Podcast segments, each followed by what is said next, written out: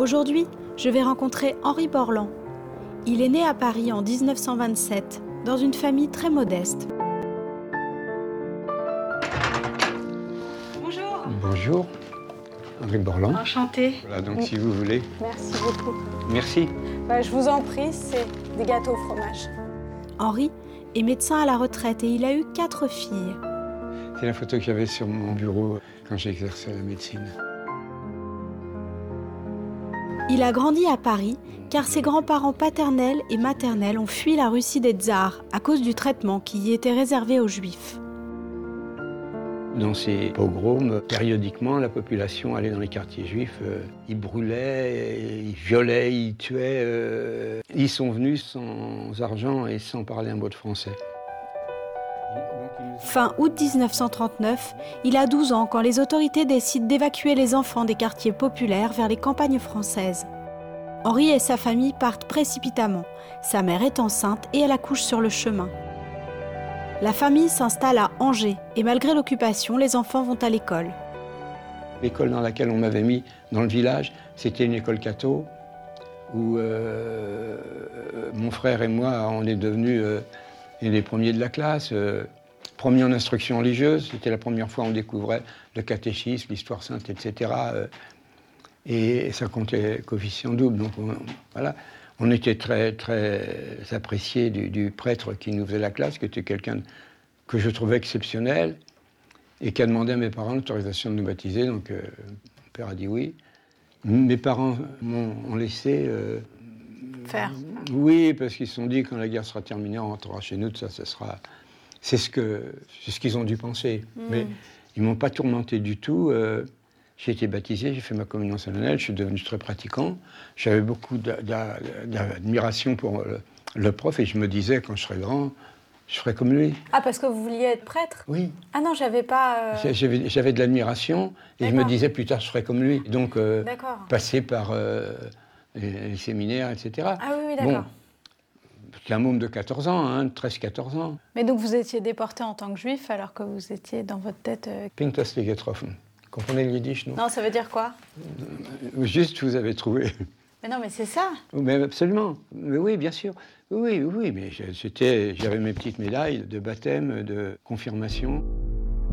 Après trois années dans cette école, Henri est déporté en août 42 avec son père, son frère aîné et une de ses sœurs. Il a 15 ans. Et à Auschwitz, hein, je me suis trouvé au bloc 7 où il y avait une espèce de fou furieux qui était le chef de baraque, où ça a été épouvantable.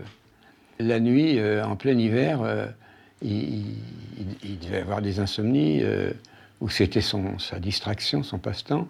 Il nous guettait, et quand on se levait pour aller aux toilettes, pour n'importe quel prétexte, il nous faisait monter au, grenier.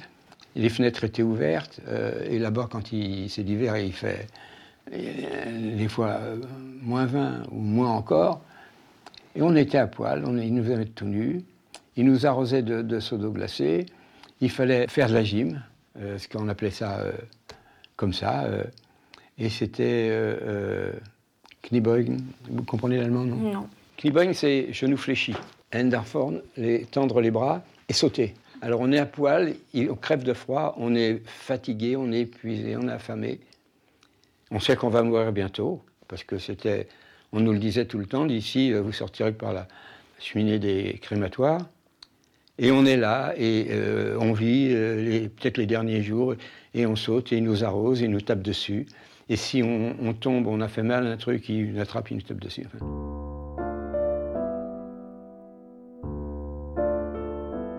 Moi, je voyais tout le monde mourir, et j'étais en vie.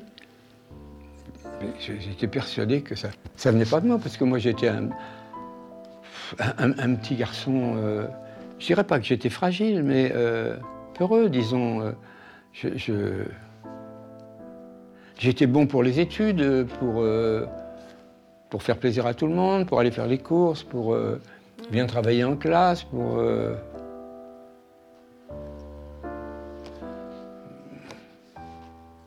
Savez, les petits gamins qui deviennent enfants de cœur, qui ne refusent pas quand on leur demande un truc. euh. Donc, euh, j'étais pas dans un élément. euh, J'étais pas préparé à ça, personne n'est préparé, mais. Contre toute attente, Henri survit. Mais ce n'est que 50 ans plus tard, alors qu'il retourne à Auschwitz emmené par Serge Klarsfeld, qu'il apprend de sa bouche quelque chose de fondamental sur sa propre histoire. Il y a eu 76 000 déportés de, juifs déportés de France. En 1942, il y a eu 6 000 enfants de moins de 16 ans qui ont été déportés. En 1942. Et il a dit, et voilà, c'est le seul survivant de ces 6 000-là. Voilà, donc c'est, Vous êtes le seul enfant survivant des déportés de 42. Oui. Mais, mais même au-delà des enfants, il y, en a, il y a très peu de gens qui ont tenu de 42 à, 45. Alors, il y a, il y a, il y a bien sûr qu'il y a peu de gens. Il y a très peu. Vous avez passé plus de presque 3, 33 mois. De 15 ans à 18 ans, disons. À Auschwitz. Mais c'est rarissime. Euh, 28 mois à Auschwitz. Mon père et mon frère, j'ai pu savoir la date de leur mort. Et mon père a tenu 6 euh, semaines et mon frère 3 mois et demi. Et mon frère, c'est un costaud. J'imagine qu'il n'y a pas de réponse, mais 28 mois, je crois que vous êtes le premier que je rencontre qui a passé autant de temps. Mon tatouage, ça me valait le, respect, l'admiration de, des gens parce que, c'est difficile de vous expliquer. Euh, si vous aviez été en tôle l'un ou l'autre, peut-être vous sauriez que les anciens, ceux qui ont déjà 5 ans de prison, euh, on les respecte parce que même. Ben là-bas, c'était pareil. Euh, sans en avoir conscience à l'époque, il va jouer un rôle qui va se révéler historique. À la fin de la guerre, Henri et son compagnon de route, qui ont été transférés au camp d'Ordruf, parviennent à s'évader alors que les Allemands liquident tous les prisonniers. Dans le village voisin, ils croisent des soldats américains et leur sautent dessus. On était tellement excités qu'on se coupait la parole et qu'on s'est dit, ils ne peuvent pas nous croire parce que c'est pas croyable. Mm. On va vous montrer si vous voulez, c'est pas loin, c'est à 3 km là-haut sur la colline. Ils nous ont pris dans leur jeep, on est allé là-bas. Ils ont vu les morts sur la place d'appel. Ils ont, l'odeur était tellement pestilentielle, ils sont allés voir. Il y avait des cadavres qui pourrissaient parce que le camion ne venait plus les chercher pour aller les brûler là-bas. Henri l'ignore, mais c'est la toute première fois que des soldats américains pénètrent dans un camp de concentration. À la vue de cette scène monstrueuse, ils préviennent l'état-major. Eisenhower, Bradley et Patton se rendent sur les lieux le 12 avril 1945.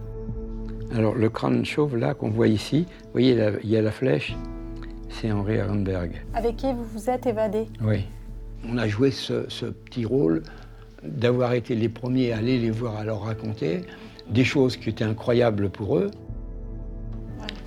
Mettez-vous dans, la tête du, chef des armées, là, d'Eisenhower.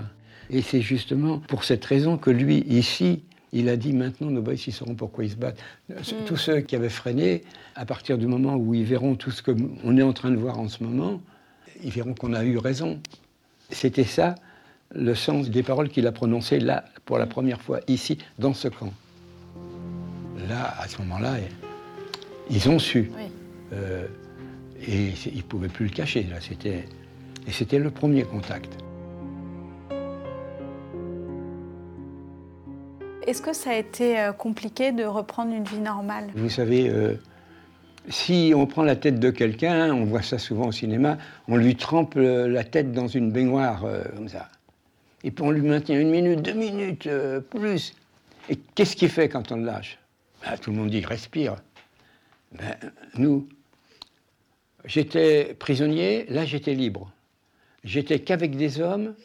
C'était le printemps, j'avais 18 ans, je me retrouve à Paris. Il faisait beau, euh, je me baladais. J'avais crevé de faim, là je mangeais à ma faim. J'étais séparé de ma maman adorée, j'avais retrouvé ma mère. Hmm. Je dis, c'était pas difficile après ce que j'avais vécu, le reste.